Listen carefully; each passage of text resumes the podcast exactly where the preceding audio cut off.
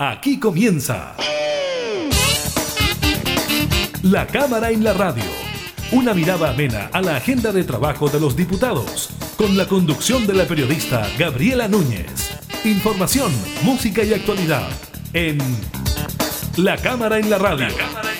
Por Radio Cámara de Diputados de Chile.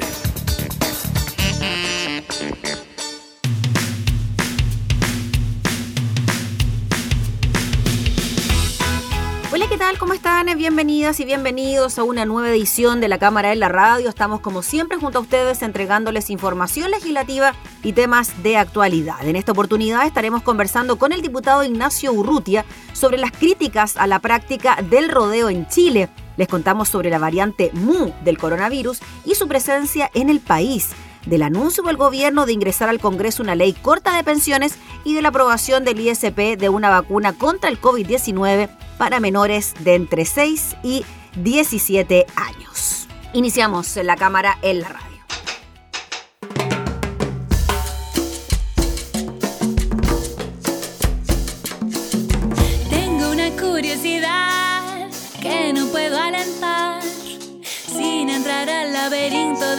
Caprichosos instintos.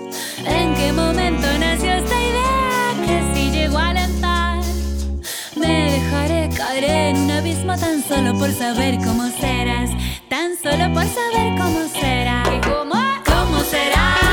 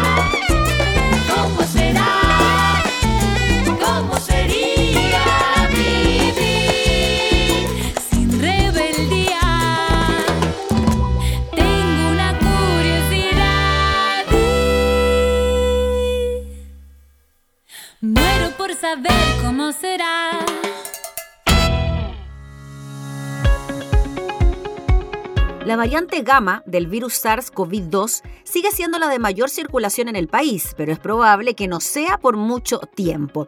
En menos de una semana, la variante Mu, detectada por primera vez en Colombia, viene ganando espacio y aumentó al doble su presencia en las secuenciaciones a las muestras positivas que se realizan en el país. Esto según el último informe de variantes del virus publicado por el Instituto de Salud Pública en Chile.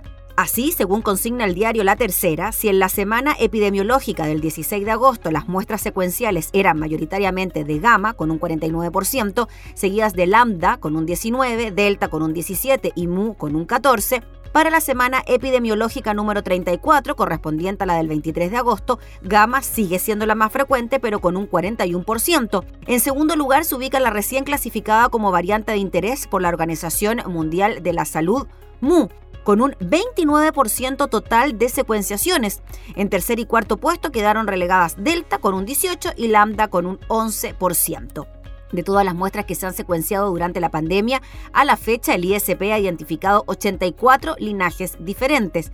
Del total de muestras de la vigilancia comunitaria secuenciales, las variantes de preocupación, según la OMS, gamma, alfa y delta, identificadas por el ISP, representan el 61,39%.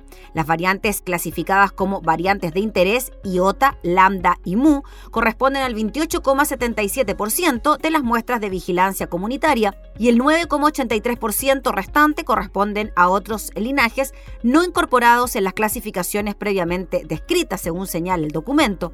La variante gamma es desde mediados de abril la variante con mayor frecuencia en el país, pero en las últimas semanas ha bajado el porcentaje de muestras positivas de esta variante. Así, para la semana epidemiológica número 26 del 28 de julio, Gamma se ubica en el primer lugar con un 77% total de las muestras. Las semanas que siguieron, esta registró respectivamente un 70, 72, 66, 62, 54 y 49%. La semana del 16 de agosto para quedar en la semana epidemiológica número 34 con un 41%. En este mismo periodo, la variante lambda se ha mantenido cerca del 20%, cuando gamma dominaba con el 77% de representatividad en las muestras, la variante andina se empinaba por el 18%. En la semana del 5 de julio subió un 23% y desde entonces ha variado entre el 24 y el 19% que registró en la semana epidemiológica 33, es decir, la del 16 de agosto, y ahora un 11% según la última publicación.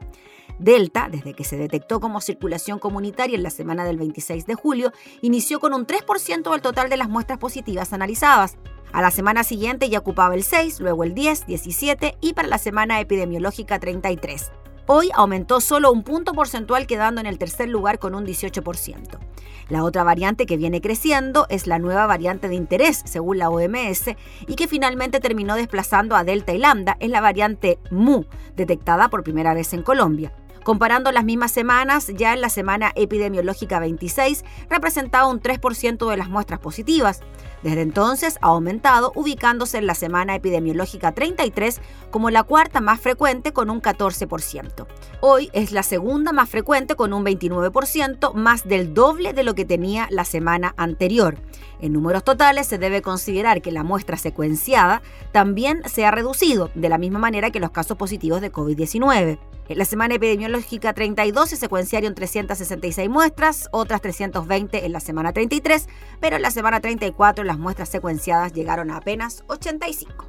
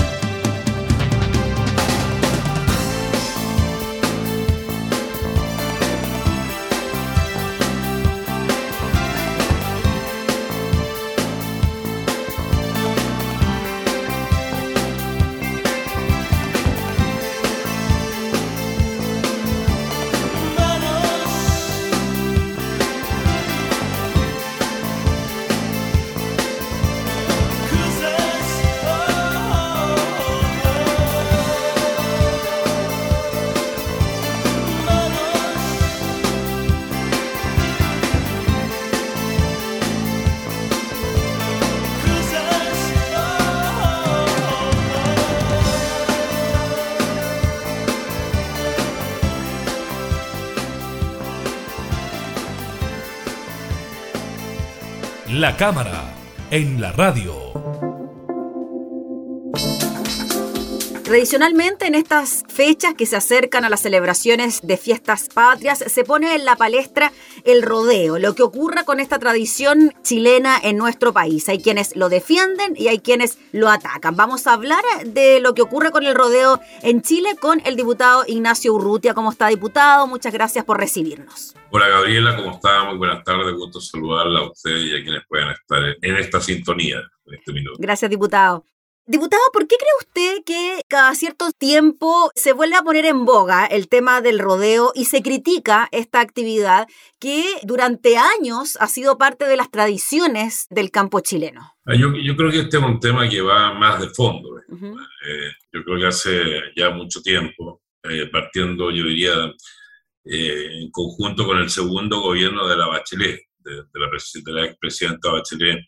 Yo creo que hay parte, digamos, eh, un grupo de, de, parlamentarios principalmente que lo que hacen es buscar la manera de poder eh, socavar no solo todas nuestras tradiciones, sino que principalmente socavar lo que es la familia. Hay, hay gente que a partir de ese instante en ese gobierno, eh, influyó muy fuerte por el Partido Comunista, partieron viendo cómo destruir eh, Chile. Ese es el fondo del cuento. la primera parte para destruirlo era principalmente destruir eh, la base de la sociedad chilena, que era la familia. Y para eso se presentaron una serie de proyectos de ley que se han venido aprobando uno tras otro y lamentablemente con la complicidad del gobierno actual, que ha seguido, digamos, la misma línea que traía el gobierno de la Bachelet. Y ahí al mismo tiempo se produce junto con eso eh, la forma o, la manera de, algunos de querer, de querer destruir todo lo que son nuestras tradiciones. No solo el rodeo, sino que las carreras de galgo, que han estado bastante también en, el tapete. Eh, hay otros que quieren prohibir la cueca, bueno, en fin, quieren, quieren destruir todo, porque la finalidad de lo que buscan es eh, producir caos en nuestro país, que se destruya todo, que no haya nada que venga, digamos, eh, desde eh, que Chile es república hacia adelante, o sea, desde, desde el año 1812 eh, en adelante, o sea, quieren destruirlo todo, desde que somos independientes. Y, la verdad es que es con una mentalidad, a, mi modo de ver, aunque yo no comparto absolutamente para nada, una mentalidad que, como dije antes, ellos, o, por lo que uno siente o cree, digamos, de la izquierda, es que esto lo ven como que es de un grupo determinado de personas que hay que destruirlo como del lugar. Y, el rodeo, eh, antiguamente, eh, ya hace muchos años que cambió, antiguamente, efectivamente, ellos hablan del maltrato animal, pero cuando usted los convida a comerse un asado, aparte feliz la vida comerse un asado. Entonces es bastante curioso el, el, doble discurso que tienen en el tema. Pero eh, hace años atrás, efectivamente, el rodeo podría haber causado algún daño al animal eventualmente, pero la reglamentación que tiene el rodeo hoy día es imposible porque eh, eh, se castiga con mucha fuerza cuando una tajada, por ejemplo, es fuera de las quinchas. El, castigo es muy fuerte y el, mismo enquinchado que tienen hoy día las quinchas es absolutamente distinto al que era antes. Eh, por lo tanto, provocarle un daño a un animal es, sumamente difícil. Yo tengo animales y he prestado muchas veces animales para los rodeos. Mm. No decir que nunca he tenido ningún problema, nunca se me ha muerto ni algún animal, ni tampoco se me ha adelgazado, ni le ha pasado absolutamente nada de nada. Entonces no, no, no, veo, digamos, dónde está el daño que se le puede producir al animal. Se le produce mucho más el daño a un animal si usted lo lleva a un matadero a matarlo, digamos, para que estos mismos individuos se coman después la carne. Y entiendo, diputado Urrutia, que además hay sanciones para quienes incurran en algún tipo de maltrato animal si es que esto llegase a ocurrir. Claro, hay sanciones muy fuertes. Eh, se castiga eh, muy fuerte. Antes, antes, cuando se atajaba o cuando se golpeaba un animal eh, contra las paredes, digamos, de, la media luna, que no fueran las quinchas, no pasaba absolutamente nada. Hoy día, hoy día es sancionado y es sancionado muy fuerte. Y por lo tanto, ningún corralero, un guaso, eh, eh, toca a un animal que no sea solamente la quincha. Y por lo tanto, eh, eso ya se acabó hace mucho tiempo y hay un cuidado no solo por el, vacuno que se está corriendo, sino que también por los caballos, mm. muy grande. Por lo tanto, no, no, es, no, tiene, no tiene ninguna justificación salvo destruir todo lo que es la base, digamos, de, de la chilenidad, en Chile. No, no, le veo otra razón de ser que esa, que no sea esa. Eh, eh, probablemente, eh, junto con, si no le resulta el cuento rodeo, capaz que prohíban las escuelas, por ejemplo, o qué sé yo, o la huasca de los caballos, la hípica. Mire, el tema es, de alguna manera, eliminar todo lo que son las tradiciones, la familia, en fin, todo, socavar todo eso. Mm. Para la izquierda no hay nada más eh, importante para ellos que eh, generar caos a, todo nivel.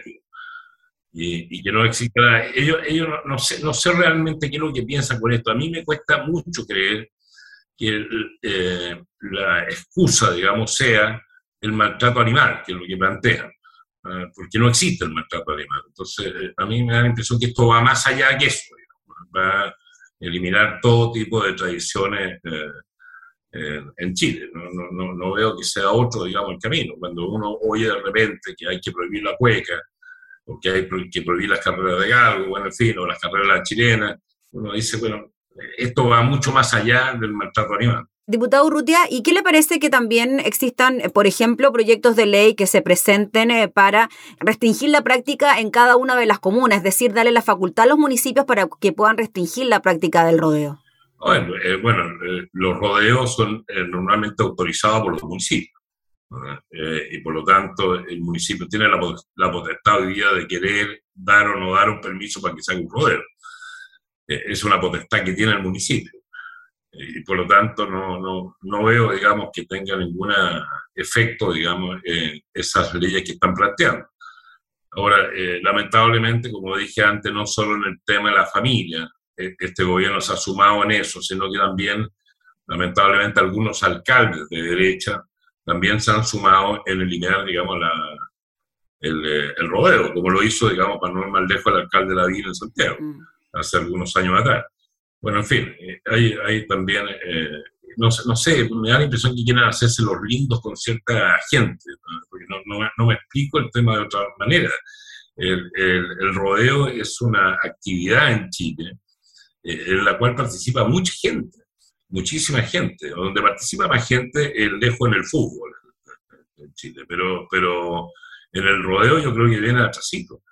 es cosa, es cosa de la media luna, sobre todo en, en, provincia, eh, la cantidad de rodeos que se hacen, la media luna, eh, los días del Champion están absolutamente llenas, bueno, en fin, no en esta época porque estamos en pandemia, pero, pero cuando no estábamos en pandemia.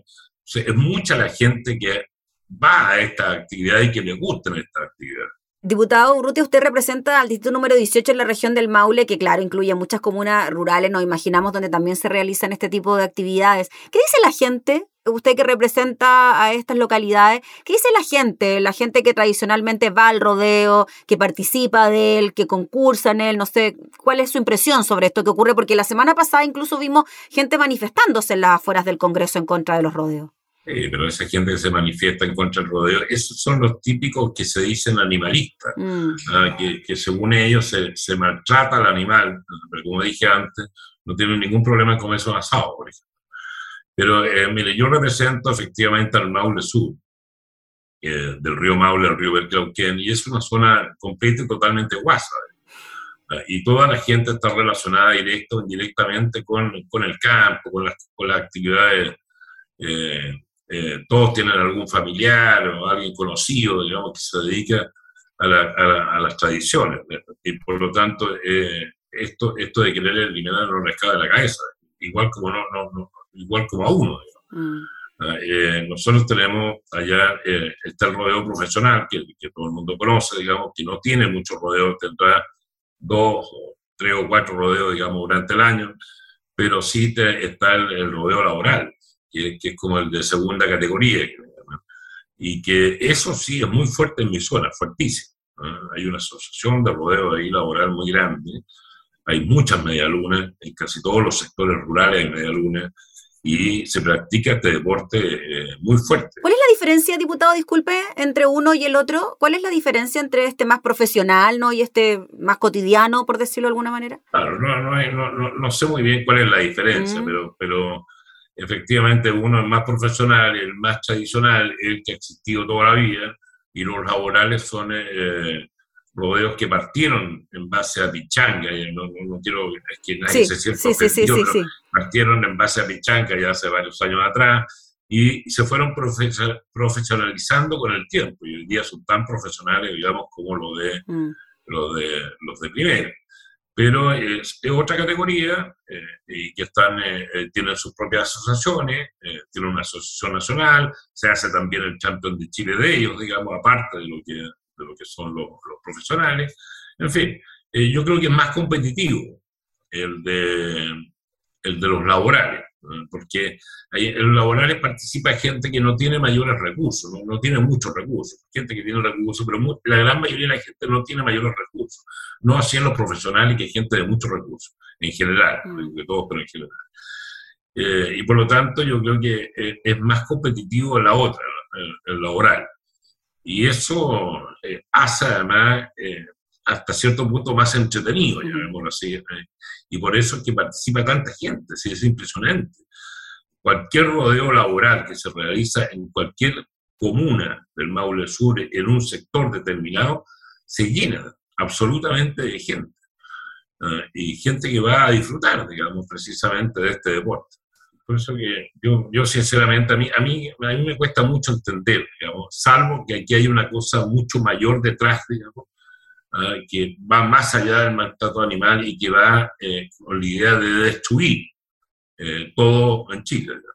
Y entre eso va, digamos, esta tradición. Fíjese que estaba leyendo las declaraciones de Víctor Catán, presidente de la Federación Deportiva Nacional del Rodeo Chileno, Ferochi, y claro, se le pregunta precisamente por el posible maltrato animal, y él lo que dice es que nosotros queremos mucho a nuestros animales, por lo que usted también nos decía, ¿no? Porque sanciona duramente el maltrato, incluso cuando se produjese con la expulsión de aquel socio que lo ejerciera, así que es una premisa bastante errada, o sea, también desde las federaciones se reconoce que no hay maltrato, quizás lo que uno ve en las imágenes, diputado, y se lo pregunto con toda sinceridad, lo que uno ve en las imágenes quizás, ¿no? Este novillo o esta vaca que está como de alguna manera empujada por el caballo, el jinete, contra esta no sé cómo se llaman, usted lo conoce mejor, diputado, disculpe, las paredes de la media luna, y es quizás eso lo que impacta o que puede generar cierto impacto en los animalistas. El, animal va siendo, eh, en, algunos casos, empujado pero, o arriado. Eso, arriado. Exacto, digamos, por, eh, por, eh, por, una collera de caballo. Y cuando llega a las quinchas es atajado. A veces lo que ocurre es que a veces el animal se cae. cuando ha sido atajado se cae y queda echado, digamos, en el suelo. Mm. hasta hace algún tiempo atrás se permitían las picanas de leche. Eso, eso efectivamente, eso es maltrato por lo tanto se prohibieron las leche, hoy día ya no existe. Eh, eh, precisamente para cuidar los animales. ¿Por qué le interesa tanto al guaso, al corralero, cuidar al animal? Porque no es fácil conseguir animales para... Eh, para son pocos los agricultores que prestan los animales, casi todos los arriendan, digamos, porque el agricultor se transformó en un negocio. Pero mm. antiguamente, o hace algunos años atrás, los prestaban. Yo, de hecho, siempre los he prestado.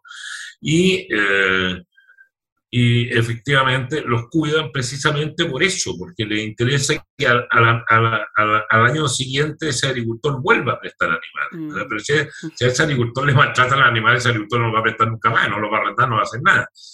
Pero, pero si los cuida, los protege, como realmente ocurre hoy día, van a tener posibilidades de tener ganado para poder correr en los ruedos. Si no, no van a tener ninguna posibilidad. Y por eso la protección fuerte, porque además interesa no solo el que les presta o no les presta animales, sino que porque además hay una conciencia dentro del corralero muy importante, que es cuidar precisamente a los animales. Y, eso es lo que ha ido eh, hoy día eh, con sanciones muy fuertes a quienes no lo hacen. Eh, pero yo, hoy es muy raro ver en un rodeo que un, un animal sea maltratado. Yo, yo no he visto, hace muchos años que no veo un animal siendo maltratado en una media luna. Sí, y además, diputado, por lo que estaba leyendo de las declaraciones de Víctor Catán, él dice que claro, que lógicamente esto tiene roce, que tiene fuerza, pero, y usted me lo confirmará o no, que es un hombre de campo, ¿qué es lo que sucede en el campo? Es lo que sucede cotidianamente en el campo cuando se trabaja con animales. Para la gente que no trabajamos en el campo, que no trabaja en el campo, quizás no se encuentra con esta imagen en la cotidianidad, pero quizás sí es lo que ocurre, ¿no? Que hay que ocupar la fuerza, que hay que ocupar el roce para poder trabajar con ellos. Claro, eso no es imposible. Ahora, en el campo existía mucho antes que se marcaba se marcaba con fuego. no, estamos hablando de la media luna, estamos hablando de cada propietario, digamos, para poder identificar su animal. En el caso que se lo robaran, o en el caso que se le arrancara y se le fuera a otro campo, lo marcaba con fuego. Hoy día no existe el fuego, casi, yo diría prácticamente nada, no sé en el sur de Chile todavía, pero en la zona nuestra nada. Hoy día se marca el animal con un plotal, aquí, en la oreja, que no, no, produce, no produce ningún daño. Y en base a este crotal uno tiene la identificación del animal y no con la marca de fuego como, se hacía antiguamente. Por lo tanto, también hay un cuidado de parte del agricultor, del ganadero también por sus animales. Entonces, mire, yo, yo, yo lo que estoy viendo es que eh, están eh, capaz que inclusive eh, la leche, porque para sacar leche hay que tirarle la, teta a la vaca cuando se hace a mano. Si no se hace hoy día, se hace con, con, con máquinas. Pero si no usted lo hace a mano, tiene que tirarle la teta a la vaca. Entonces a lo mejor van a decir que eso también, ¿eh? el, tirarle la teta va a significar eh, un, sufrimiento para el animal. Mm. si usted no le saca leche a una vaca lechera, le da mastitis. Y por lo tanto se le hincha la ubre y se muere finalmente de eso. Y por lo tanto tiene que, tiene que sacarle la leche. Bueno, en fin, pero, pero eh, yo creo que podemos llegar a esos niveles de, tontera, digamos, de algunas, de algunas personas. Eh, en el campo, efectivamente, en el campo los, animales hay que cacharlos en algún momento dado, porque usted no nos puede dejar todos patolos, digamos, en fin. Entonces, hay, hay, un, eh, hay un trabajo que, que, que, se realiza con el animal, por algo es animal. Así que aquí están tratando de, de, meter al animal como si el animal fuera humano, y no, no es humano, el animal es animal. ¿No? Mm. Y, por lo tanto hay efectivamente que hacer un trabajo ahí eh, en los campos que puede ser más brusco de lo que se hace en la media luna. Sin duda puede ser más brusco de lo que se hace en la media luna. Hay que vacunar los animales eh, permanentemente, por lo tanto hay que meterlos en manga. Ah, y en las mangas efectivamente hay que apretarlos. Si usted no lo aprieta en una manga, ah, no le va a poder inyectar la jeringa, porque se, va, se va a saltar el animal para todos lados y eso tiene que hacerlo con precisión. Bueno, en fin, eh, hay que darle estómago a los animales, hay que echarle el líquido en la espalda, eh, cuando, para, la mosca, por ejemplo. tenemos el tema de la mosca los cuernos. que eh, pega muy fuerte en el verano en los animales y hay que echarle el líquido porque es la única manera de, de quitarles, digamos, esta mosca que les pica, digamos, en, la piel. Bueno, en fin, eh, pero todo eso es un trabajo que se realiza en los campos, en todos los campos de Chile, con los animales. Eh, capaz que nos digan también que eso es una aberración y por lo tanto no se puede hacer. Bueno, en fin, yo no sé, yo, yo creo entender, o creo que, esto va mucho más allá de las tradiciones, esto va, mucho más del tema de, eh, pero no va más allá de las tradiciones, va más bien del tema animalístico que ellos plantean de tratar de comparar y dejar a la vaca en la misma posición o la misma altura que un ser humano. Eso a mí me parece que, no, eh, que es una, una, aberración total. Mm. Diputado Urrutia, finalmente, ¿qué cree usted que va a pasar con el rodeo? ¿Cree que se va a seguir respetando esta tradición o que finalmente van a ir eh, sobreponiéndose estas solicitudes animalistas que de alguna manera, como usted dice, quizás van más allá, pero que eh, lo que se pide es el cuidado de los animales? ¿Cómo cree usted que va a ir evolucionando esto? No, no sé la verdad las cosas cómo va a ir evolucionando. Esto, esto es como un tema que se ve en el Parlamento. Mm va a depender mucho de, de, los parlamentarios que se vayan eligiendo, sobre todo en regiones, eh, más que en áreas o en ciudades, digamos, donde no hay rodeo, que, que la hay en todas, digamos, pero, pero hay unos, algunos alcaldes que han ido eliminando el rodeo, ¿eh? se han querido ir sumando no sé qué masa, pero han ido eliminando el rodeo. Pero en la medida que, que sigan habiendo parlamentarios de zonas guasas y, y, que tengan fuerza eh, y voluntad, digamos, para defender lo que ellos creen y defender lo que su gente cree, eh, esto no va a avanzar más allá y vamos a seguir con este mismo cuento cada, cada cierto tiempo. ¿no? Mm.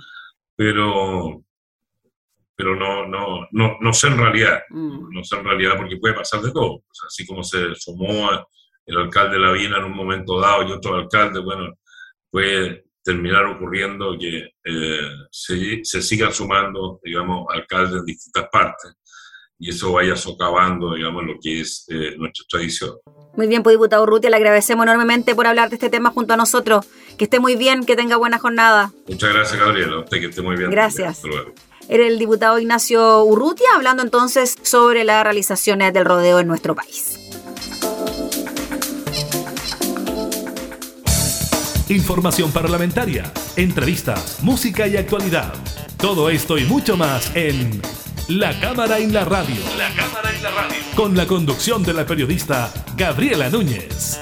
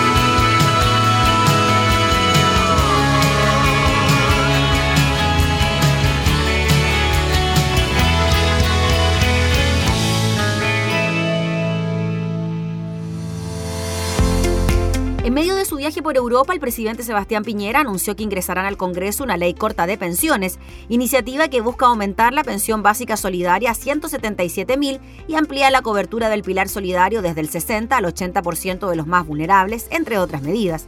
El anuncio se da en medio del debate por un cuarto retiro de los fondos previsionales, proyecto que fue puesto en tabla por la Cámara de Diputadas y Diputados para este jueves. Esto una vez que se concrete su votación en particular en la Comisión de Constitución de la misma instancia, lo que debería ocurrir este miércoles. Los detalles de esta nueva estrategia del gobierno fueron explicados por el ministro de Hacienda, Rodrigo Cerda, quien comentó a Canal 13 que queremos ir con esta ley corta y ojalá podamos aprobarla y promulgarla lo antes posible por tres razones. La primera cosa es que efectivamente la pensión básica solidaria queda en 177 mil y porque eso es importante, hoy día hay un grupo importante de personas que ya están muy cerca de ese valor, que son todas las personas que son del 60% más vulnerable y que tienen más de 75 años. Pero todas las personas que están entre los 64 y 75 años hoy día están con valores de pensión básica solidaria que están cercanos a los 165 mil. Entonces con esto les podemos aumentar de inmediato la pensión a ese grupo y resaltó que este grupo efectivamente iba a registrar un incremento, pero en enero próximo. Junto con ello, el jefe de la billetera fiscal rescató que gracias a la ampliación del pilar solidario, más de 500.000 personas podrán ver un aumento significativo en sus pensiones y ejemplificó, si usted hoy día no está en el pilar solidario y ahora pasa a estarlo con esta reforma y está dentro de estas 540.000 personas, si usted tuviera una pensión de 100.000 pesos, la pensión le va a aumentar en 140.000 adicionales para llegar prácticamente a 240.000. Y continuó diciendo, si usted tuviera una pensión de 200.000 pesos autofinanciada, son 100.000 pesos adicionales y si tuviera una pensión de 300 mil pesos autofinanciada son 75 mil pesos adicionales. Entonces, para estas 545 mil personas de las que estamos hablando, la verdad debería ser un aumento de pensiones bien importante. Asimismo, la propuesta busca establecer que tanto la cotización previsional como el seguro de invalidez y sobrevivencia de las personas que están desempleadas sean cubiertos por el seguro de cesantía. En palabras del ministro de Hacienda, esto apunta a que el aporte que ocurra, dado que parte de las pensiones son autofinanciadas, también ocurra durante los periodos de desempleo, pero con cargo al seguro de desempleo. Y por tanto, en principio, usted, dijo el ministro, ocupará su cuenta individual después de ser necesario la cuenta solidaria, pero la idea es que justamente sigan los aportes para generar mejores pensiones hacia adelante. Respecto al debate por un eventual cuarto giro desde los fondos de pensiones, el secretario de Estado indicó que el mensaje que le estamos dando tanto a los parlamentarios, pero también a los chilenos, es que efectivamente nosotros entendemos que se pueden necesitar ciertas ayudas en este momento, pero recordar ahí que las ayudas están desplegadas y que van a estar desplegadas con pago hasta diciembre próximo y por lo tanto esperamos que esto les dé tranquilidad. Por otro lado, sostuvo, sí creo que llegó el momento de ser responsables y pensar en las pensiones hacia adelante.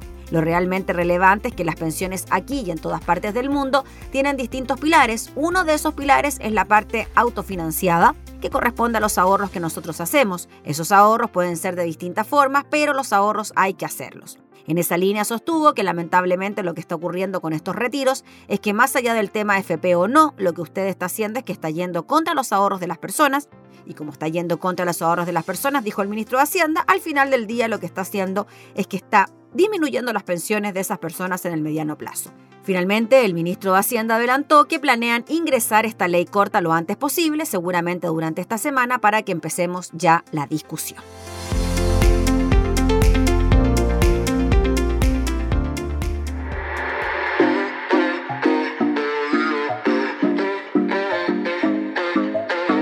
Dame el sabor a naranja, que yo te doy la vitamina. Ese dulzor a papaya, con mis besos que fascinan. Y dejemos que se vayan todos los daños pasados, romance gastado. Vamos juntos para la playa, donde el mar no nos haya tocado. Yo no estaba esperándote, pero estoy lista para ti. Lista pa' ti, no estaba buscándome, listo pa' mí, no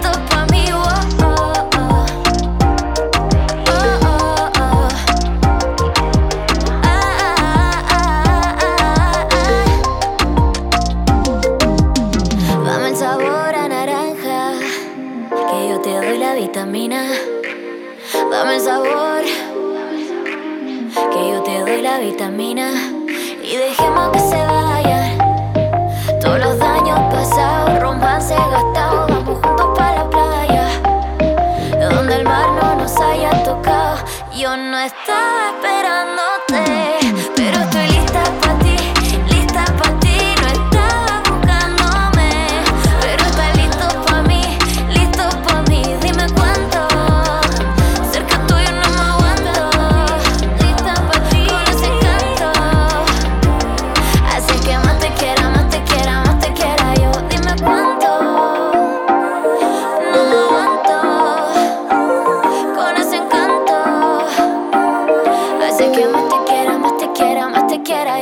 La cámara, en la radio.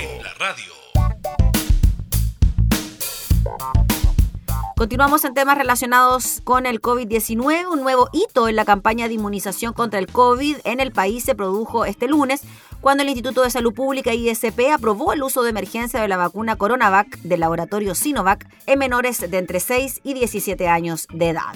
La necesidad de aumentar la cobertura de la vacunación para poder controlar la pandemia, que los niños sí se infectan, representan el 12% de los casos y sí pueden contagiar, que son más vulnerables al síndrome inflamatorio multisistémico y que podrían ser los más afectados por la variante Delta, fueron algunos de los argumentos que dieron los expertos para recomendar el uso de la vacuna en niños y adolescentes.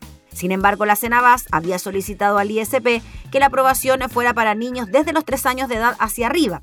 ¿Por qué no se incluyó a los menores de 3 a 5 años? La decisión que adoptaron los expertos convocados por el ISP se basó únicamente en los resultados de estudios en fase 1 y 2 que se realizaron en China a cerca de 500 menores de 3 a 17 años, los que fueron publicados en la revista The Lancet, además de un manuscrito en fase 2B que aún no es publicado en revistas científicas. Según consigna el portal de EMOL, uno de los puntos en que repararon fue el reducido número de niños que participaron en el estudio, por no ser este aún en fase 3. Los cerca de 500 menores enrolados en China fueron divididos a su vez en tres subgrupos, uno de 3 a 5 años, otro de 6 a 11 y otro de 12 a 17, siendo el primero el que tenía menos representantes, es decir, el de 3 a 5. En estas etapas del estudio se midió principalmente la seguridad de la vacuna, así como la inmunogenicidad, no así su eficacia, que se mide en fase 3. El aspecto más robusto que mencionaron distintos expertos fue la alta seguridad de la vacuna Coronavac, tanto por la plataforma que utiliza, el virus inactivado, como por las reacciones adversas reportadas, que son las esperables para las vacunas en general.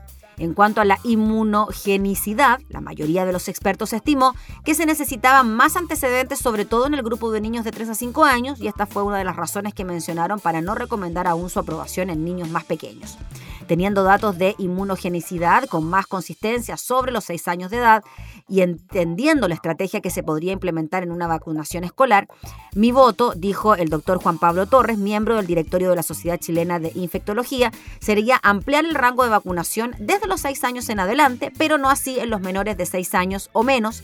En la espera de tener más resultados, tanto idealmente de eficacia, pero también de inmunogenicidad. Y en la población menor de 6 años. En la misma línea, la doctora Leonor Joffre señaló que la edad de vacunación podría extenderse a niños mayores de 6 años porque aún nos faltan datos de inmunogenicidad y de eficacia, especialmente en los menores de 6 años. No es lo mismo vacunar a niños mayores que a niños menores. A su juicio, deberíamos esperar datos, por lo menos preliminares, del estudio en fase 3 que está realizando la Universidad Católica en menores desde los 3 años, en que ya se han reclutado a más de 3.500 niños. La doctora Caterina Ferrecio comentó que yo habría estado más por los tres años, pero estoy de acuerdo con ampliarlo hasta los seis años con una fuerte recomendación de dejar tarea pendiente de los tres a los seis años, pero tan pronto tengamos más datos de inmunogenicidad. Pero también se dieron otras razones para aprobar su uso desde los seis años. También adhiero a esa posición sobre seis años de edad y por qué de seis años de edad en adelante, señaló la doctora María Teresa Valenzuela, miembro del COVID asesor eh, presidencial porque creo que es la medida más relevante desde el punto de vista de salud pública, dado que son los escolares quienes tienen que estar asistiendo a los colegios, porque también son los niños que generan mayor movilidad, mucho más que los menores de esa edad, y a su vez muchos de ellos son hermanos de niños más pequeños y pueden servir como una protección a los niños menores de 6 años. En total, fueron 5 los expertos que recomendaron ampliar la vacuna a niños desde los 6 años, también hubo dos que lo sugirieron solo a partir de los 12 y una experta que recomendó no autorizarla aún en menores de 18 años a la espera de más antecedentes. Durante el balance del estado de la pandemia en el país, la subsecretaria de Salud Pública, Paula Daza, se refirió a la situación de los niños de 3 a 5 años luego de que ese grupo no fuera incluido en la ampliación de la vacuna. Como todo este periodo, hay que esperar que haya mayor evidencia científica para poder aprobar una vacuna en los niños menores. Sabemos que en Chile se está haciendo un estudio que nos va a permitir tener mayor información para poder aprobar la vacunación en niños y niñas menores de 6 años.